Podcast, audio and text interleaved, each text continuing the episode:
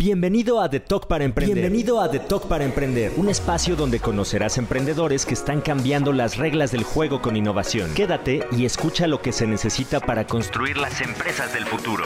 Inspírate, aprende y ponte en acción. Queremos verte emprender.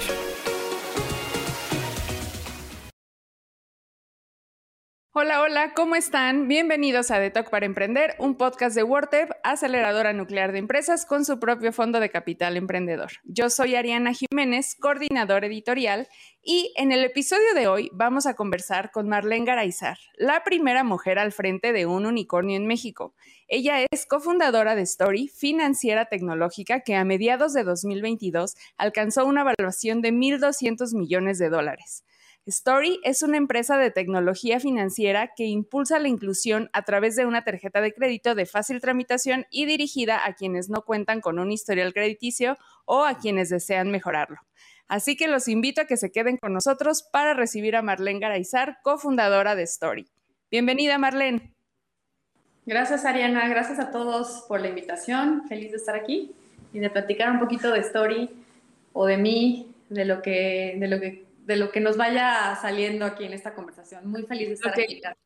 Gracias, Marlene, de lo que vaya surgiendo. Y bueno, antes de empezar a hablar de las fintech y de este importante tema que es la inclusión financiera, quisiera que la audiencia y quienes nos están viendo conocieran un poco más de ti. ¿Quién es la mujer que está detrás de Story? Cuéntanos de dónde eres, un poco de dónde creciste, eso que no vemos y que no hemos visto en las entrevistas en las que has salido últimamente. Claro, este, yo soy eh, de Baja California Sur, de La Paz, mi familia es de allá, es un lugar hermoso. Este, mi familia este, eh, decidió, bueno, mis papás, eh, mudarse a, la Ciudad de México y nos trajeron a mis hermanos y a mí desde muy pequeños y, y, me eduqué aquí desde los ocho años, entonces, este, pues no he vuelto, vuelto vuelvo, digamos, una vez al año o dos, si se puede, este, a mi tierra, pero soy, em, pues, chilanga, en realidad, desde que soy eh, muy pequeña vivo aquí en la ciudad y desde, desde muy pequeña tenía claridad que, que quería estudiar eh, una carrera que que tuviera algún, que me diera cierto impacto internacional, o sea, hacer algo por México, era como mi sueño, como representar a México en el mundo. Entonces, entonces estudié relaciones internacionales en el TEC de Monterrey, e incluso estudié en París en una universidad que se llama eh, Sciences Po, Instituto de Ciencias Políticas. Eh, estudié relaciones internacionales y lo que yo quería era ser embajadora en un futuro, ¿no? Entrar al Matías Romero y era mi sueño. Eh, estudié varios idiomas, pero mi camino fue cambiando cuando regresando de mi intercambio en Francia, eh, mi primer trabajo fue en una financiera francesa, en la cual trabajé nueve años, para la cual trabajé nueve años. Fue mi escuela eh, en esta financiera francesa que fue la primera en ese entonces Sofol, y después se convirtió en una SOFOM. Fue mi primera experiencia profesional y me gustó tanto el mundo financiero que ya no me quise mover. Eh, me olvidé de la carrera diplomática. Eh, los idiomas me fueron muy útiles porque evidentemente el idioma francés me ayudó a ir creciendo en esta empresa. La mayoría de los jefes eran franceses, entonces el idioma ayudó también para que yo fuera eh, teniendo más responsabilidades dentro de la compañía.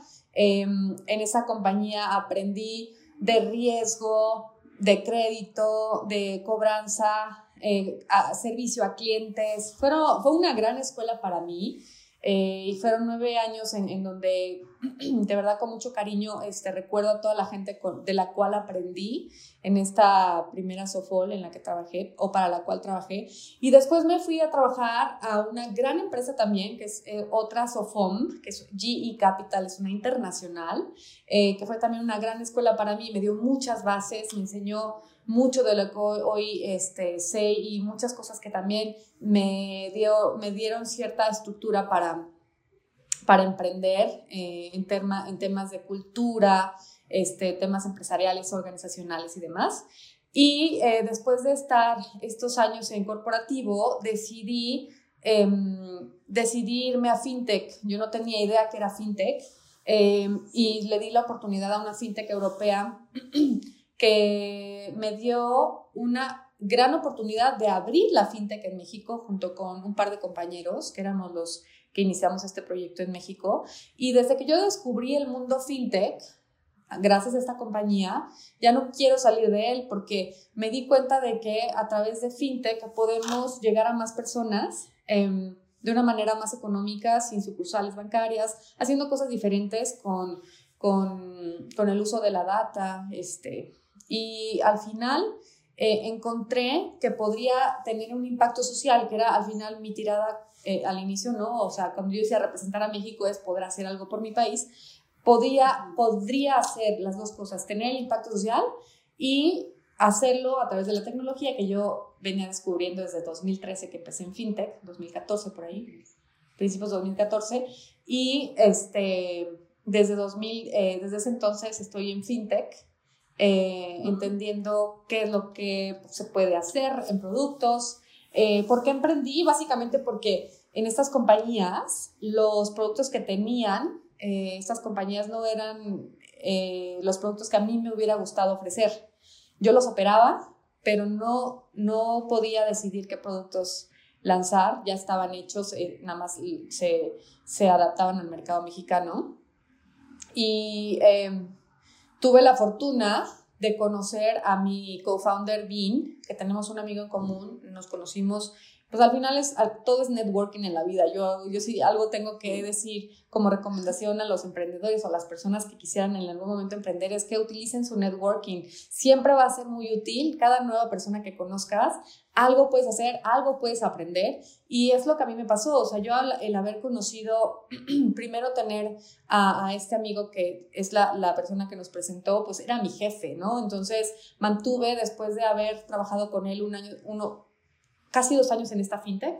Eh, mantuve todavía una relación, la mantengo todavía y él, de cierta manera, este, fue alguien importante porque hizo que conociera a mi co-founder y, este, y que cuando decidiera emprender, lo hiciera validando también con quién me estaba asociando, cuánto sabía, si era un buen socio o no, qué tipo de persona era, porque después de, de mi esposo yo creo que eh, la, otra elección importante en mi vida ha sido con quién me voy a asociar si voy a emprender, ¿no? Claro, creo que eso eh, es bien importante, ¿no? Eso eh, dicen que las sociedades es como un matrimonio y pues sí. Oye, Marlene, ¿y qué dijo tu jefe ya después cuando te fuiste? Dijo, mejor no los hubiera presentado. No, no, no, porque yo ya había dejado de trabajar con él. Ah, ok. Ya me había movido a otra fintech. Yo, antes de emprender estuve en dos diferentes fintech, em, las dos europeas. Entonces yo dejé la primera y, ahí, ahí fue eh, el jefe que yo te menciono, ¿no? A la, empresa que dejé. Entonces me fui a otra y sí, o sea, el, nuevo pues no estaba feliz que me fuera. Este, pero al final eh, lo que yo tenía que ofrecer y lo que a mí me movió el, el, el tomar ese riesgo, porque sí es un riesgo, ¿no? O sea, ya cuando yo decidí emprender, tenía 15 años de carrera o 14 de 15 años de carrera en trabajos eh, muy estables, con un crecimiento profesional, em, porque yo si algo me caracteriza es que desde, desde que he empezado a trabajar siempre he sido muy dedicada. Y desde antes de mis estudios he sido una persona muy dedicada y me gusta siempre resolver problemas y me gusta dar el 100 y poder eh, dar resultados en general, ¿no? Porque soy una persona comprometida, es algo que me caracteriza. Pero cuando te das cuenta de que tú puedes hacer más y no, o sea, que tú podrías hacer más y sin embargo no tienes poder de decisión, es cuando ah, yo, yo me di cuenta que tenía que hacer algo propio. Claro. Solamente buscar con quién hacerlo. Y justo creo que esto es bien importante, eh, la importancia de trabajar en la industria ¿Qué te dio de aprendizajes para poder implementar lo que te había gustado, lo que no te había gustado, de todo lo que viste en tu propia fintech? Pues bases eh, de cosas eh, fundamentales en el negocio. Creo que el negocio en el que nos encontramos, el negocio financiero, es algo que sí requiere experiencia. Eh, no digo que no pudiera haber un emprendedor fintech que venga de cero y, y la arme, o sea, no, puede ser que sí, hay outliers que lo puedan hacer. En mi caso, la, lo que yo aprendí en, el, en, mis vidas pasadas fue clave, o sea, entender procesos de cobranza, este, de, de originación, esas bases, eh, de cierta manera, hicieron que mi proceso de emprendimiento fuera más rápido, ¿no? No tuve que aprender de cero. Em, fue el mismo caso eh, con, mis, con mis socios, mis co-founders, porque todos venimos de la industria financiera y todo lo que aprendimos en, nuestras, en nuestros trabajos eh, lo hemos utilizado en nuestro emprendimiento y lo hemos eh, mejorado. Porque en nuestra experiencia pasada te das cuenta que hay cosas que se pueden hacer mejor eh, o mucho más eficiente mediante una estructura de decisión y organizacional mucho más, más pequeña y más ágil. Entonces, este, los cinco, porque somos cinco, hemos usado nuestra experiencia del pasado para, este emprendimiento. Sin duda es clave, pero no digo que, sea el único camino. Claro. Oye, Marlene, y dar el salto de este mundo diplomático donde quizá pues no, no estabas, no lo habías visualizado, no habías visualizado tu vida como pues está desarrollando, ¿qué tan complicado fue eh, aprender las bases financieras? esta, pues no sé si a ti tú siempre tuviste alguna pasión por este tipo de materias o algo, o cómo fuiste desarrollando este, este interés en las finanzas. de dos formas, una, este, haciéndolo en el trabajo, porque mi, primera, mi primer trabajo fue en una financiera, entonces todo fue nuevo para mí, fui aprendiendo muy cercana a mis jefes. Primero le reportaba al director general, como que me fui moviendo dentro de las estructuras, eh, en, particular en la primera financiera donde trabajé. Trabajé para el director general, luego para el de ventas, luego para el de riesgo y de todos aprendí. Y no sabía para qué me iba a servir todo lo que estaba aprendiendo. Lo que tenía claridad es que no me quería clavar en un solo, en una sola área y en un solo aspecto, porque yo decía, mi objetivo en ese entonces era voy a ser la CEO entonces tengo que atender todo. Y entonces cuando me decían, oye, ventas, ¿quieres ser gerente regional? Va. Oye, ¿quieres ver postventa? Postventa, o sea, refacciones y todo eso. Venga, postventa. Y estuve un tiempo, hubo un experimento ahí de gerente regional, venta, postventa. Dije, pues para algo voy a, o sea, lo que esté aprendiendo de la postventa, de algo me va a servir, porque yo voy a ser CEO de la compañía, ¿no? En mis, al final siempre fui muy ambiciosa en ese sentido. No, y creo clave, ¿no? O sea, eso, eso yo creo que fue lo que te animó y dijo, va, me aviento y con socios que pues voy conociendo también, pero pues tienen buena reputación y todo, y te lanzaste a las fintech tú solita, bueno, con tus socios, pero con un proyecto ya propio. ¿Cómo fue, cómo fue esto, esto para ti? ¿Dejaste pues una certeza, una seguridad y te vienes a pues apostarlo todo por un, por un emprendimiento? ¿Cómo, qué, qué sentías o cómo lo visualizabas en, en ese momento? ¿2017 fue más o menos? Sí, a finales de 2017 empezamos a platicar. Vinieron a México porque ellos no vivían en México. Este, pero una, tuvimos un clic inmediato. Eh, creo que es importante. Así como cuando tienes el amor a primera vista, eh, cuando conoces a tu esposo o a tu novio, ¿no? Que dices, esto va a funcionar, hay química. La hubo, desde entonces la sigue habiendo. Y eso no significa que ay, todos somos súper este, fáciles personas, quizá no, tenemos nuestros, nuestros detalles, pero al, final lo que nos ha funcionado es la comunicación constante que tenemos entre los founders, nos caímos bien. La otra, yo creo que entre todos validamos, ellos me validaron a mí y yo los validé a ellos, seguramente eh, ellos pudieron haber elegido, sabes, como, como, como socia o fundadora a alguna otra persona en México, no lo sé, y es muy válido como yo también este, chequé quiénes eran, eh, si sabían si eran los, los, los partners adecuados para emprender o debería ir a buscar otras personas en mi network, porque yo siempre hablo de mi network, de la importancia de utilizar tu network. de, em, resultó que sí, eh, me latió que era eh, a través de ellos que debía continuar porque la verdad es que mis socios saben de lo suyo. Es decir, mi tirada era, si yo sé de operaciones de cobranza, de riesgos y demás, tengo que buscar gente que sea fuerte en lo que yo no tengo. No tengo tantos conocimientos en tecnología, ¿no? O sea, la parte de un CTO, obviamente necesito un gran CTO, ¿no? Entonces, claro, hay un co-founder que es el CTO. Y luego, levantamiento de capital, no es mi fuerte, no tengo experiencia, hay que tener a un co-founder que sea bueno levantando capital, ¿no? Y entonces, entonces fuimos armando nuestro equipo entre los cinco. También el, el tema del producto, que, que es súper importante para tener un producto que tenga market fit, que realmente, este, yo creo que parte importante de, de, una empresa exitosa es que tengas un producto bien hecho, bien pensado, bien validado, que tengas de cierta manera conocimientos eh, de las metodologías de, de trabajar como el, la metodología ágil, este, que es un MVP, bla, bla, bla, bla. Uno de los co-founders también de Story es muy bueno en eso y lo hizo muchos años en una de las compañías en las que trabajó. Entonces, a lo que voy es que creo que los cinco tuvimos suerte de juntarnos, de, encontrar em, eh, eh, socios que complementa, complementan parte que nosotros que, que, carecíamos, ya sabes, cada uno.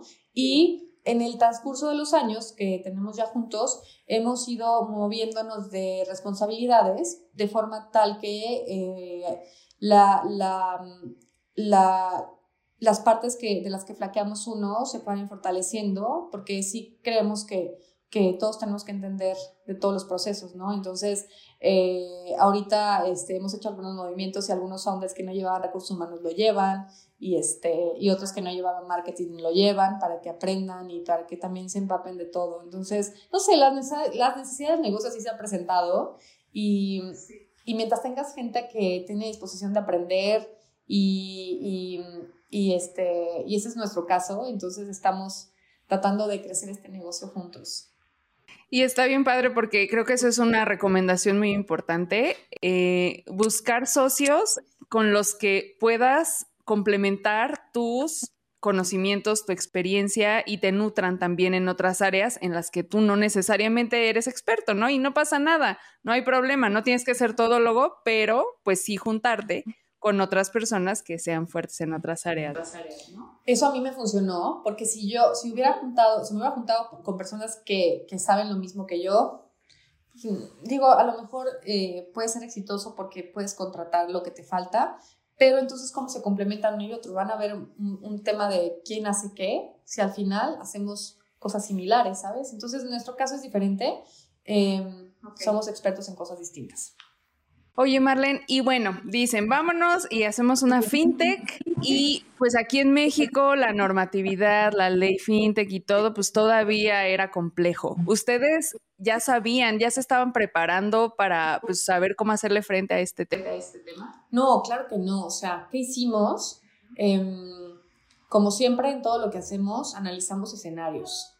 Dedicamos el tiempo de analizar escenarios, no descartamos nunca ningún producto eh, parte de mi, mi, aportación como founder es siempre estar al, al, tanto de lo que está pasando en la regulación, lo que se puede y lo que no se puede hacer desde el punto de vista regulatorio y siempre estuve muy enterada de que venía en la ley fintech que se publicó meses después, eh, qué producto se podía hacer, que si cripto, que si no cripto, que si el, el, este, el P2P lending, que si wallet. Entonces todas las opciones las evaluamos en pros y cons. Eh, eh, vimos que Market Fit eh, podría tener, el potencial del mercado y demás. Para nosotros, después de haber analizado todo, incluyendo el contexto regulatorio, porque es algo bien importante en el negocio en el que nos movemos, decidimos que las tarjetas de crédito deberían ser el producto número uno, no el único, el primer producto que teníamos que lanzar.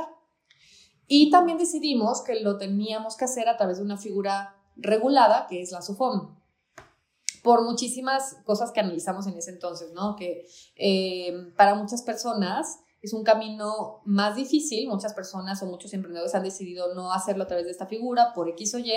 Mi postura siempre ha sido, y siendo la, la founder encargada de, de cumplimiento regulatorio, para mí, si queremos hacer una o, o construir un negocio en serio, siempre he sido en pro de las licencias correspondientes. ¿Sabes? Entonces decidimos lanzar eh, este producto teniendo una licencia de Sofom, para la cual aplicamos en 2018, y, este, y en 2019 ya estábamos listos para lanzar el producto bajo esta licencia con todo el área de cumplimiento eh, lista para hacer los reportes que se tienen que hacer a los reguladores. Entonces, este, ya, sí. Y ahora cuéntanos, ahora sí entrando al tema, ¿cómo funciona Story? ¿Cómo la gente accede a Story? Cuéntanos el modelo de negocio, cómo funciona. Sí, nosotros damos acceso al producto financiero que hoy en día ofrecemos, que es la tarjeta de crédito, a través de un aplicativo que está disponible para teléfonos Android, teléfonos iOS, em, que se descarga. El cliente eh, únicamente requiere tener una credencial de lector a la mano, tomarse la selfie. La base es un proceso muy sencillo. Em, en este proceso lo que hacemos es eh, constantemente tratar de, que tenga em, una experiencia muy, muy agradable el cliente al aplicar, con poquitas trabas, pidiéndole lo que la regulación nos permite como el mínimo, ¿no? Indispensable, y algunas preguntas adicionales que eh, ayudan que nuestro modelo de negocios pueda decidir, o sea, nuestro, perdón, nuestro modelo de originación pueda determinar la mejor línea de crédito para el cliente, en general, el producto que, que debe eh, otorgársele o aprobársele a cada persona, ¿no? Entonces, el proceso es muy sencillo, no toma más de 10 minutos eh, llenar la solicitud, inmediatamente se finaliza eh, la solicitud, se da también autorización para la consulta de buro de crédito. Y en cuanto hacemos la consulta, en pocos segundos aparece una oferta para el cliente, ¿no? es muy probable que una persona que aplique para nuestra tarjeta Story reciba una aprobación, o sea, estamos aprobando un porcentaje muy elevado de las personas que, que aplican por la tarjeta. Y ahorita voy a explicar por qué. y entonces lo que van a ver los clientes es una oferta, que es básicamente la línea de crédito y el producto que se le va a aprobar, la tasa de interés, bla, bla, bla, el CAT y todo lo que tenemos que enseñar a los clientes. Y después la oportunidad de que el cliente diga si lo acepto o no lo acepto. Y si sí lo acepto, firmo contrato, ¿no? El contrato de adhesión. Eh, esa es la experiencia que, un cliente tendría para obtener su tarjeta Story. Después de que se firme este contrato, ya nada más eh, viene el proceso de creación del plástico, porque si mandamos un plástico a domicilio y ya, ese es el proceso. Es muy sencillito, la verdad son 10 minutos. Y el plástico, si, si no es en una zona muy alejada de la Ciudad de México, podría llegar de 3 a 4 días. Oye, Marlene, y con este modelo ya llevan millón y medio de usuarios, ¿sí? ¿Es correcto? Son muchos, millón y medio. Este, y vamos por más porque cuando digo que, que, aprobamos a la gran mayoría, es que cuando nosotros cinco nos juntamos, y también fue parte importante de, de nuestra, de nuestra decisión, es em, cuando creamos Story, lo que creíamos era que eh, esta financiera debería estar enfocada en dar acceso a la gran mayoría que aplique a un producto que sea de calidad. Y, y el acceso significa el decirles sí a casi todos, nada más que quizá no todos califiquen para la misma línea de crédito. Y una tarjeta de crédito nos parece a todos nosotros que es un producto ideal porque para empezar es un producto que es muy escaso en el mercado, solamente un 10% de la población mexicana tiene una tarjeta de crédito. Es un producto que le va a permitir a los mexicanos hacer compras en, línea de forma muy segura, sin exponer su propia eh, tarjeta de débito, porque al utilizar en comercios electrónicos su cuenta de débito, exponen su propio dinero, ¿no? La tarjeta de crédito tiene, es otro, otro tipo de, de, método de pago porque no es el dinero de los clientes, es el dinero de la, de la financiera. Hay otros candados, otras protecciones, otras, otros seguros eh, que protegen al consumidor. Entonces, creemos que es un producto que es escaso, que la gente necesita, que la gente debiera tener, porque no solamente les da acceso a todo este universo de compras en línea y también compras en comercios físicos, les da también la posibilidad de que utilicen de forma más inteligente su dinero al no tener que pagarlo inmediatamente, porque si tú utilizas la tarjeta de crédito correctamente, que es un tema también muy, muy eh, enfocado en la educación financiera, pero si tú lo utilizas correctamente, puedes hacer una compra hoy y pagarla en 40 días sin que te cueste en, en, intereses, ¿no? Tienes que utilizarla de esa manera. Este, y además construyes historial de crédito es un producto que te ayuda a que tu score de buro de crédito eh, vaya mejorando y se incremente y de esa forma tengas acceso a otros productos financieros con otras instituciones, ¿no? Entonces lo vemos un producto completo, un producto que es escaso en México y un producto que los mexicanos merecen. Por eso la tarjeta de crédito. Y merecen porque, pues sí, todos, todos fuimos eh, novatos en, en, este tema crediticio y de la inclusión financiera y es dificilísimo que te den una tarjeta de crédito este, al, al, inicio o, cuando no tienes un producto financiero antes, ¿no? Y, aquí me llamó la atención que la las líneas de crédito que maneja Story van de mil a diez mil pesos y van creciendo conforme la capacidad de pago, ¿correcto? Sí, hasta 21 mil pesos.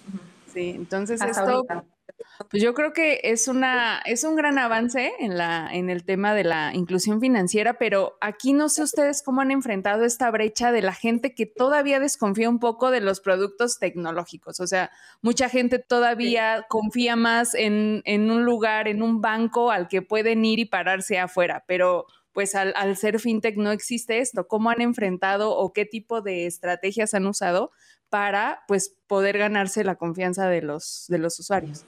Y eh, qué bueno que exista esa desconfianza porque mm, los, los clientes deberían siempre, eh, cuando decidan em, optar por estas eh, opciones digitales, estar seguros que la opción que elijan esté tenga una licencia y esté en el registro de las entidades financieras, en el Buró de Entidades Financieras de la Comisión Nacional Bancaria de Valores.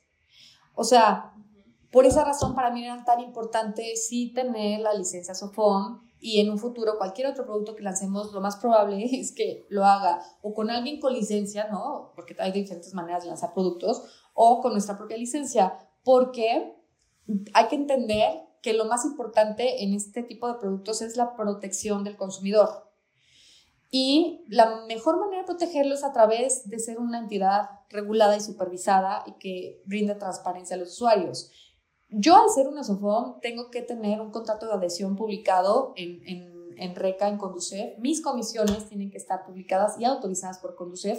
Y es solamente de esta forma en que yo le puedo dar al cliente la tranquilidad de que soy una entidad seria, que lo puede checar en, en, en, en Conducef y CRBB, o sea, me pueden checar, me pueden incluso ver cuántas quejas tengo, qué tipo de quejas tengo eh, de mis usuarios, o sea, todo este tipo de cosas son importantes para un negocio digital de nuestra naturaleza.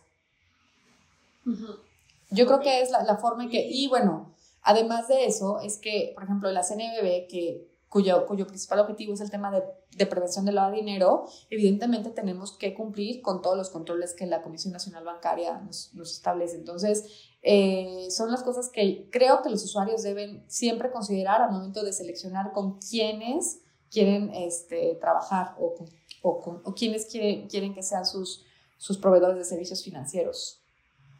Claro, y aquí algo que también me encantó de Story es que tienen esta alianza, este respaldo con Mastercard, ¿no? Y eso yo creo que también brinda o eleva la, la certeza que pueden tener los usuarios. Cuéntanos. Sí, o sea, Mastercard, Mastercard. nos, nos, permite, primero somos una, gracias a Mastercard también, eh, una tarjeta aceptada internacionalmente. Eh, y todos los beneficios que la marca Mastercard nos brinda. Entonces es un tema también de reputación, de marca, de aceptación tantas cosas que, que, que nos, nos, permite ser una, una, una, una compañía de, que está con la marca Mastercard. Entonces, eso también da mucha reputación. Claro. Y bueno, ahora sí al tema que, que nos, nos, han preguntado bastante, porque incluso la gente nos, nos pregunta y nos pide contenido más de eso. ¿Qué cambia cuando tienes la evaluación de unicornio. ¿Qué, ¿Qué, implica para un startup tener este, pues esta responsabilidad o este compromiso con, pues, con fondos ya de inversión, fondos de capital? ¿Qué ha cambiado para Story a partir de esta, pues, de esta evaluación? Pues mira, o sea, en el día a día quizá un poco más exposición en medios porque es una buena noticia en el entorno en el que nos encontramos ahorita. Eh, Estoy hablando eh, medio año 2022, en donde se habla mucho en medios de una recesión que se avecina, una escasez de capitales porque se encarecieron, ¿no? Este, debido al incremento de tasas. Em, para nosotros ha representado, primero nos da un orgullo haber sido en un momento tan complicado, eh, llegar a este hito, haber sido un unicornio en este momento, porque Creo que el equipo está haciendo muy buen trabajo, estamos cumpliendo todos los objetivos que nos hemos planteado, o casi todos, es decir, estamos haciendo bien las cosas como lo teníamos estimado. No significa que, que debamos ya eh, dormirnos en nuestros laureles, estar tranquilos, que, que ya llegamos a ser unicornio y hasta ahí que quedó nuestro trabajo, no. La verdad es que tenemos muchísimo más por hacer. Llegamos a ser unicornio a los dos años y siete meses de haber lanzado el producto eso está muy bien, pero no significa que ahí nos queremos quedar. Eh, tenemos un compromiso muy grande con, con nuestros usuarios de no nada más ofrecer tarjetas de crédito, queremos ofrecer más productos y esos son también retos que la compañía tiene porque mucho implica eh, esfuerzos regulatorios, eh, trabajo en conjunto con el regulador, para lo cual creo que tiene que haber desde nuestro lado como, como como una eh, entidad financiera mucho entendimiento del por qué el regulador pide cosas, por qué eh, la chamba del regulador es proteger al, al, al, al, usuario y cómo también nosotros podemos trabajar de cerca con el regulador para que se, cumplan las dos cosas, proteger al regulador, perdón, al, usuario, pero también dar soluciones innovadoras. Yo sí soy una creyente de que se puede balancear las dos cosas eh, y estoy muy enfocada, mi trabajo particular es en eso, este, para nosotros ser unicornio representa un hito importante, pero no perdemos eh, el enfoque en lo que viene. Nuevo producto, más países y cuando yo digo que en México, eh, en 2018, cuando decidimos eh, el producto, em, la penetración de la tarjeta de crédito era 10%, ese 10% sigue siendo una realidad en el país Puede ser que ahora, si, si existe un, nuevo corte de caja, ya tengamos un 12%, pero aún así el acceso ha sido marginal, ¿no? O sea, este producto. Dicho esto, creo que tenemos todavía mucho más que hacer em, en México para, para, dar más tarjetas de crédito. Entonces, eh, ya celebramos el unicornio, estamos muy orgullosos de haber alcanzado esta evaluación, pero eh, el equipo Story está todavía más comprometido por lo que viene, porque tenemos mucho más mexicanos que aprobar y entonces tenemos que darle muy buen uso a, la nueva ronda que levantamos y que nos, nos hizo eh, ser valuados como unicornio. Este dinero que levantamos tiene que servir para seguir creciendo porque hay millones de mexicanos que necesitan acceso. Tenemos que seguir eh, invirtiendo en el talento, estamos contratando más personal, entonces queremos traer más talento que nos permita crecer como se necesita y también talento que nos permita aumentar la gama de productos en Story. Entonces, eso es para nosotros ser unicornio. Ese dinero, ser muy responsables en el uso que le vamos a dar.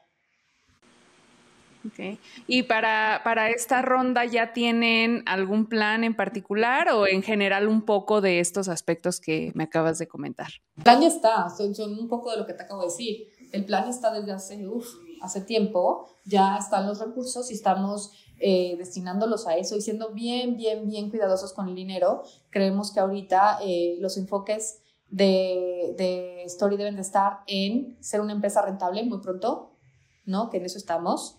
Eh, ser una empresa que siga creciendo con un costo de riesgo al mínimo, o sea, me refiero a cartera vencida, este tipo de cosas que son bien importantes, que en una compañía como, como la nuestra, en donde hay experiencia en crédito, experiencia en riesgo, tenemos muchos años, o sea, detrás del de, el equipo Story existen años de gente que ha vivido diferentes crisis en el pasado. O sea, sí hay muchas canas aquí, sobre todo en el equipo de riesgo hay mucha experiencia, muchas canas. Y esas canas, la verdad es que ayudan mucho porque se toman buenas decisiones.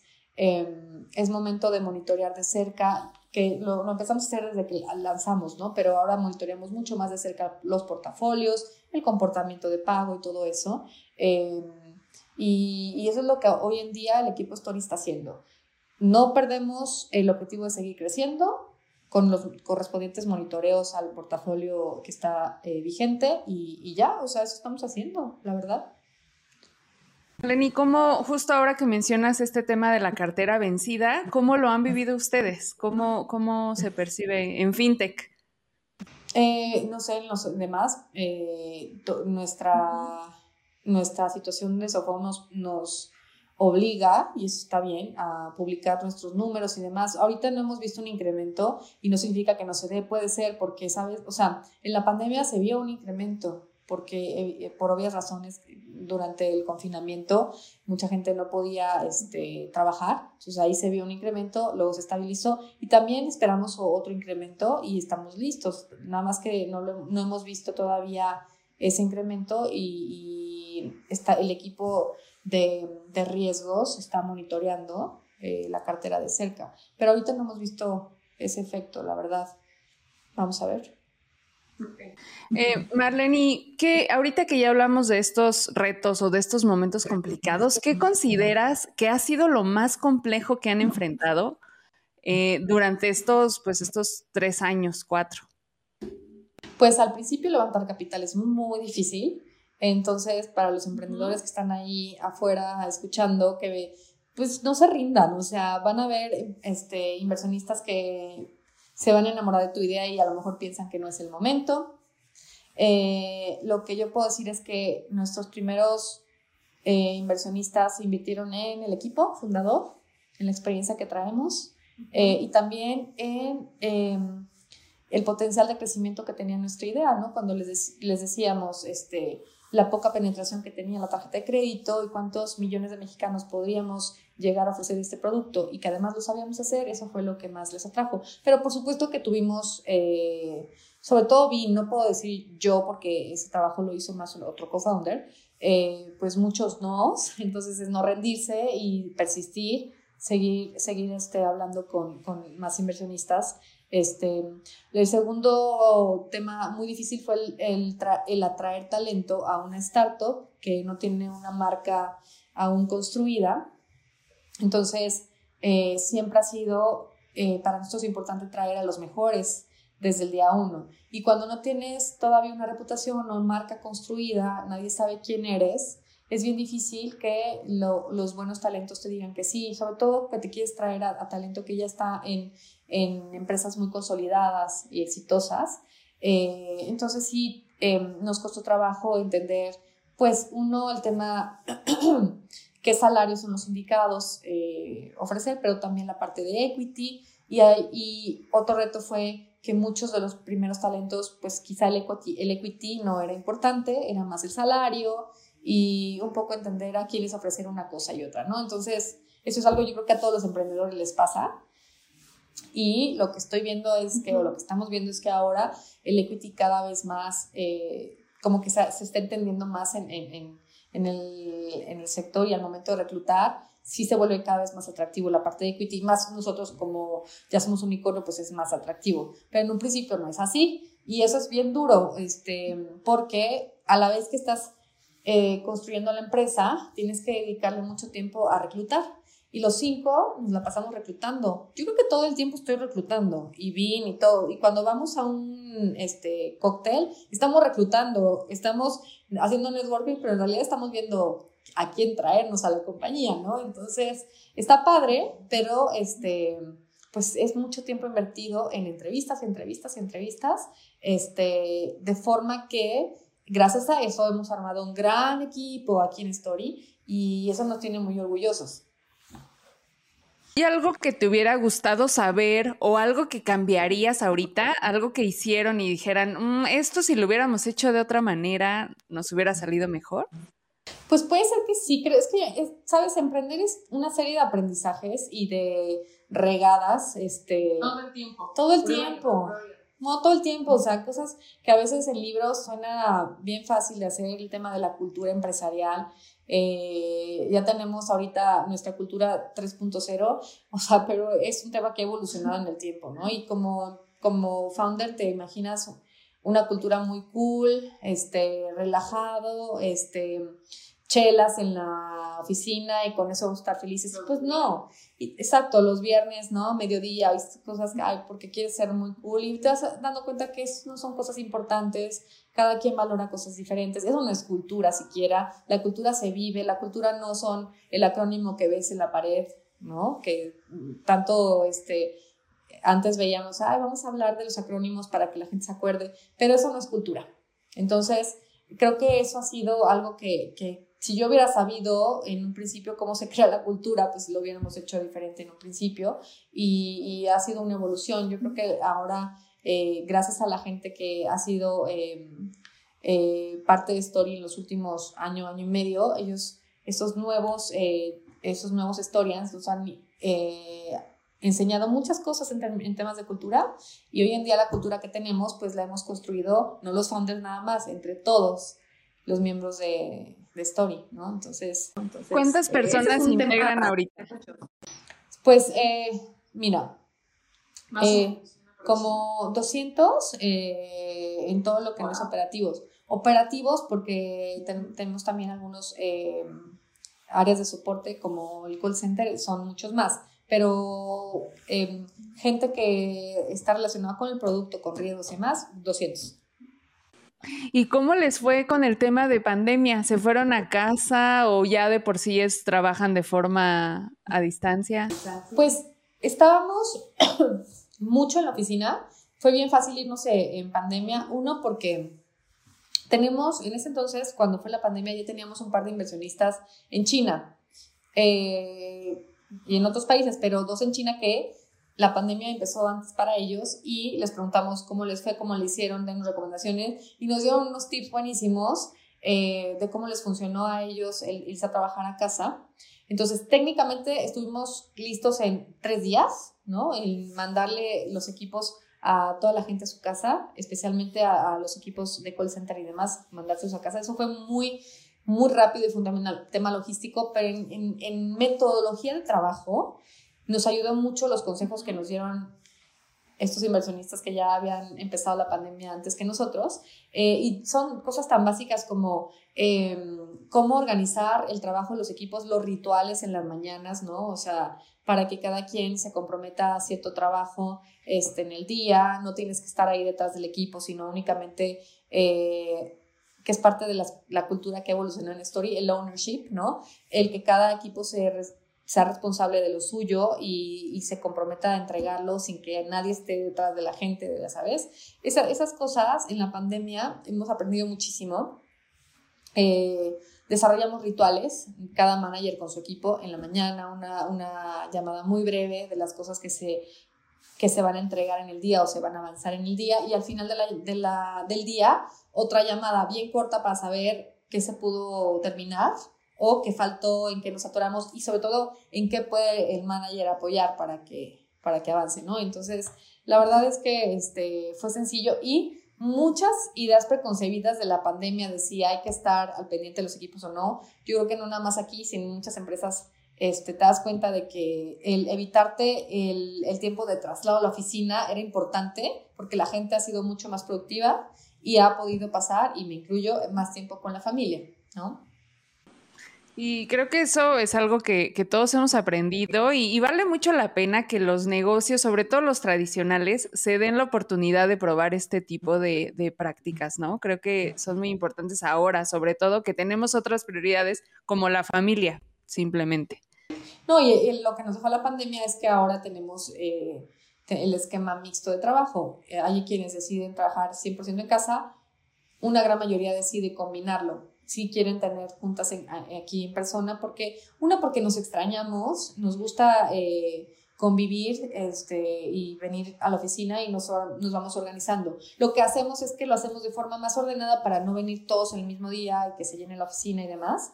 Eh, y poner en riesgo, ¿no? porque todavía hay COVID eh, a otras áreas. Entonces, vamos avisando quiénes vienen, cuántos vienen y demás pero ahorita está funcionándonos muy bien el, esquema mixto, ¿no? O sea, sí, Yo creo que también influye mucho tener a, bueno, es que yo lo he percibido así en, la empresa aquí en y en, en, otras empresas, el tema de tener una mujer al frente, creo que tiene mucho más empatía. No sé si es solo una percepción mía o tú también lo ves, que las mujeres al frente de los, de los grupos o, del, o líder de pequeña, de, de subáreas de las empresas, tienen esta empatía muchísimo más desarrollada. ¿Tú cómo lo vives? ¿Sí crees? uno de mis co-founders, Sherman, dice que soy la mamá de todo mundo, ¿no? Y siempre estoy... Pero la realidad es que sí tenemos líderes muy empáticos con sus equipos. Entonces, no, no nada más un tema de género, puede ser que yo a lo mejor tengo otro toque así muy maternal con mis equipos, pero en el buen sentido de que me gusta apoyarlos y al final, no sé, siempre hay un toque más en la mujer, más de, sí, será maternalista, no lo sé. Pero la realidad es que tenemos líderes muy empáticos en Story, eh, en, el, en, el, grupo de los founders, muy entregados a su trabajo, pero también, eh, pues, muy abiertos a, a, entender cuando, cuando los colaboradores pueden estar, no pueden estar, ¿sabes? O sea, mientras la, el equipo tenga ownership, es que ese es un tema que vuelvo a repetir, es importante en nuestra cultura, no nos preocupa desde dónde trabajen, si trabajan menos horas o más horas o lo que sea, porque el equipo comprometido al final da resultados. Claro. Muy bien. pues yo casi se me la mujer. No, es en general como cómo se han desarrollado, ¿no? Los estas nuevas estilos de liderazgo, eh, donde las soft skills creo que tienen mucho más importancia ahora, ¿no? En Story tenemos muchas mujeres eh, en puestos directivos. Eh, en el área de tecnología tenemos una mujer y eso es muy raro, ¿no? Que una mujer, eh, y no raro porque no quisiéramos, que realmente no hay tantas mujeres en, en, en, como developers, pero bueno, la que lidera a los developers es una mujer fuerte, proteccionista, o sea, ella protege a su equipo y pelea por ellos. Entonces puede ser ese tema maternal de la mujer, sí es cierto, es un estilo de liderazgo diferente. En el área de BA, también hay una mujer muy fuerte, inteligente, fregona, protege mucho a su equipo. En el área de data lo lidera otra mujer. Es decir, tantas mujeres talentosas en Story que te puedo seguir hablándote de más y más y más y más. De hecho, en, en, Business Analytics hay dos mujeres, eh, dos directoras que lideran diferentes proyectos. O sea, sí, ahora que no lo había pensado así, pero sí es un, un, este, un liderazgo diferente. Eh, pero aún así, en, el otro, en, los otras, en las otras áreas lideradas por hombres también existe un liderazgo diferente, la verdad, y muy enfocado en resultados, o sea, sin, sin hacer eh, seguimiento de los equipos de cerca, porque no necesitas. Ok. Creo que sí, creo que es parte de la nueva cultura y eso está bien padre que, que, se, esté, se esté permeando en todas las empresas y que quienes nos están escuchando apuesten también por confiar más en sus equipos, por mejorar este liderazgo. Creo que, creo que puede ayudar muchísimo a, como bien dices, Marlene, la productividad de, de todos, ¿no? Pero tienes, o sea, no es confiar por confiar, tienes que tener una cultura desarrollada y tienes que empezar por ti, tienes que ser el ejemplo, ¿no? O sea, no es pedir a tu equipo que entreguen y entreguen. Yo creo que lo que nos ha funcionado a nosotros es que siempre ponemos el ejemplo.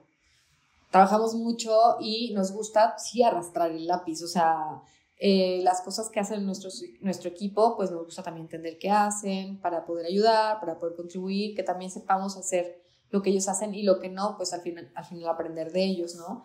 Eh, el ejemplo cuenta mucho en el tema de la cultura. Ok, muy bien. Pues, pues ahí está, ahí ya pueden, podemos tomar nota de esto porque creo que en todas las empresas lo, lo, podemos aplicar y pues ya casi nos vamos, Marlene, pero pues cuéntanos, a mí me gustaría, hay una pregunta que con la que cerramos siempre estas charlas con emprendedores que dice, ¿qué le cambiarías al mundo para hacerlo un lugar mejor? Compártenos tu visión. Creo que más educación en general, más educación.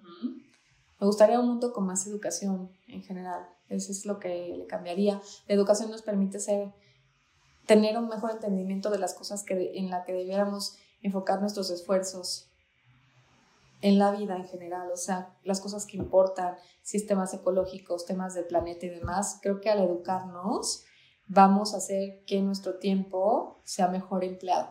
Yo creo. En general soy, eh, soy una persona que, que considera que la educación es importante para todo. Creo que sí, y creo que nunca tienes que dejar de estudiar, ¿no? O sea, siempre hay oportunidad y como nos decías al principio de la, de la charla, de todos aprender, de tus jefes, de tus compañeros, de todas las tareas que te asignan, de todos siempre hay que estar aprendiendo.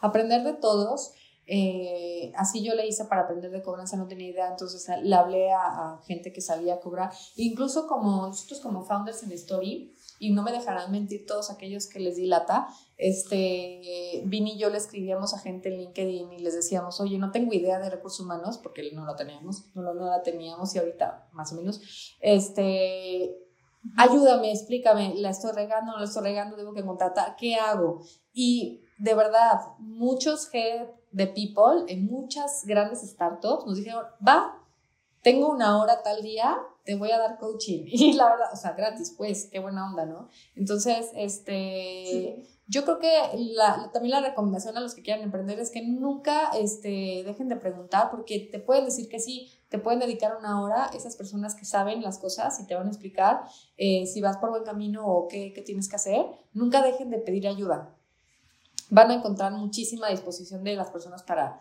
para darte ayuda. Como dicen, el no ya lo tienes, ¿no? El no ya lo tienes, todo lo demás es ganancia. Y, puedes, puedes llegar a través de un tercero a esta persona que, de la que necesitas mentoría, lo que sea, o en LinkedIn, o sea, le mandas un mensaje directo de, oye, este, tienes una hora de tu tiempo porque necesito preguntarte algo, lo que sea, Muchos te van a ignorar, pero otros te van a decir que sí y este, siempre les voy a estar muy agradecido a todos aquellos que dedicaron una hora de su tiempo y con algunos todavía me sigo comunicando hoy en día y de repente nos escribimos para, pues, para ponernos al día y demás. Este, pero a muchos de ellos todavía les sigo preguntando, oye, este problema, ¿tú cómo lo harías? O, o preséntame a alguien que pueda reclutar, ¿no? Y que me... Entonces, eh, yo creo que el networking es clave también como emprendedor y te puede estar a talento, aprender de ese talento o incluso, este, pues hacerlo parte de la compañía o socio o lo que sea. ¿Y a ti te gusta dar mentorías, Marlene? ¿Te gusta seguir con esta cadenita? Sí, me gusta.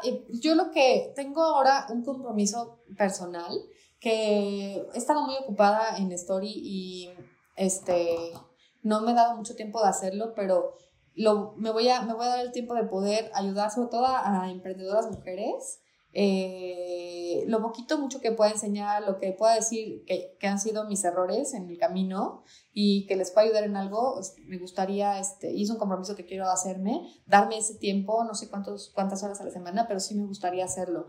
No lo he hecho mucho recientemente, pero es parte de mi plan en este, en este semestre. Perfecto, pues ahí te estaremos siguiendo la pista, Marlene. Cuéntanos dónde podemos seguirte a ti, a Story, para, pues, para conocer más del servicio y pues también tener ahí ese acercamiento contigo. Eh, bueno, yo estoy muy presente en LinkedIn, o sea, como acabo de mencionar, creo que escribo a muchas personas, contesto también, trato de contestar rápido, o en Twitter, soy súper tuitera. Casi no estoy en Instagram, pero, o sea, tengo cuenta, pero no estoy tan presente ni tampoco posteo mucho soy más tuitera y más en, LinkedIn, entonces ahí podemos estar en contacto. Muy bien, aquí ahorita vamos a, ver las redes de, Marlene para que ahí la puedan seguir. Y también Story, las redes de Story eh, están en, todas las redes también, ¿verdad? Estamos en, TikTok, en Twitter, es Story-Storycard, Story-Card, eh, Facebook, Twitter, Instagram, TikTok si no me equivoco, pero el equipo puede compartir ahí las redes.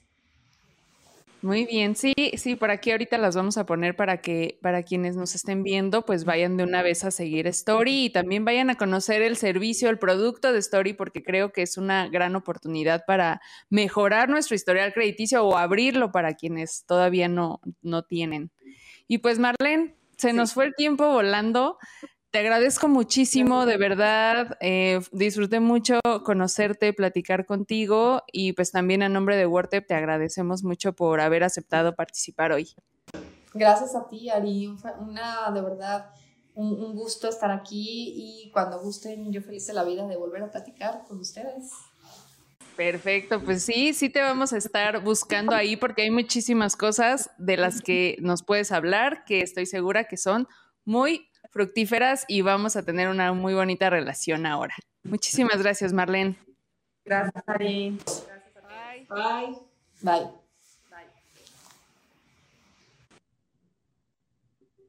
Y muchas gracias a todos por quedarse hasta este punto del episodio, por escuchar de Talk para Emprender. Suscríbanse y activen la campanita si nos están viendo en YouTube para recibir todas las notificaciones de estreno de los próximos episodios y sean parte de nuestra comunidad. Síganos en redes sociales, en todas nos encuentran como arroba y ahí van a encontrar todo sobre nuestros eventos, webinars y mucho contenido para emprendedores. Escríbenos también en los comentarios para saber qué les pareció este episodio, alguna pregunta o algo que quieran compartirnos para, para mandarle a Marlene, a quién les gustaría que invitáramos y todo lo que quieran saber sobre WordTep, aceleradora nuclear de empresas y fondo de capital emprendedor. Y también recuerden que si tienen un proyecto que deseen impulsar o acelerar, en WordTep podemos ayudarlos. Yo soy Ariana Jiménez, nos escuchamos la próxima y recuerden que en WordTep los queremos ver emprender. Muchas gracias por escucharnos. Esto fue The Talk para Emprender, un podcast de WordTep, aceleradora de empresas y fondo de capital emprendedor. Sigue nuestro contenido en wordtep.com y encuéntranos en redes sociales como arroba No te pierdas el siguiente episodio, suscríbete y compártelo.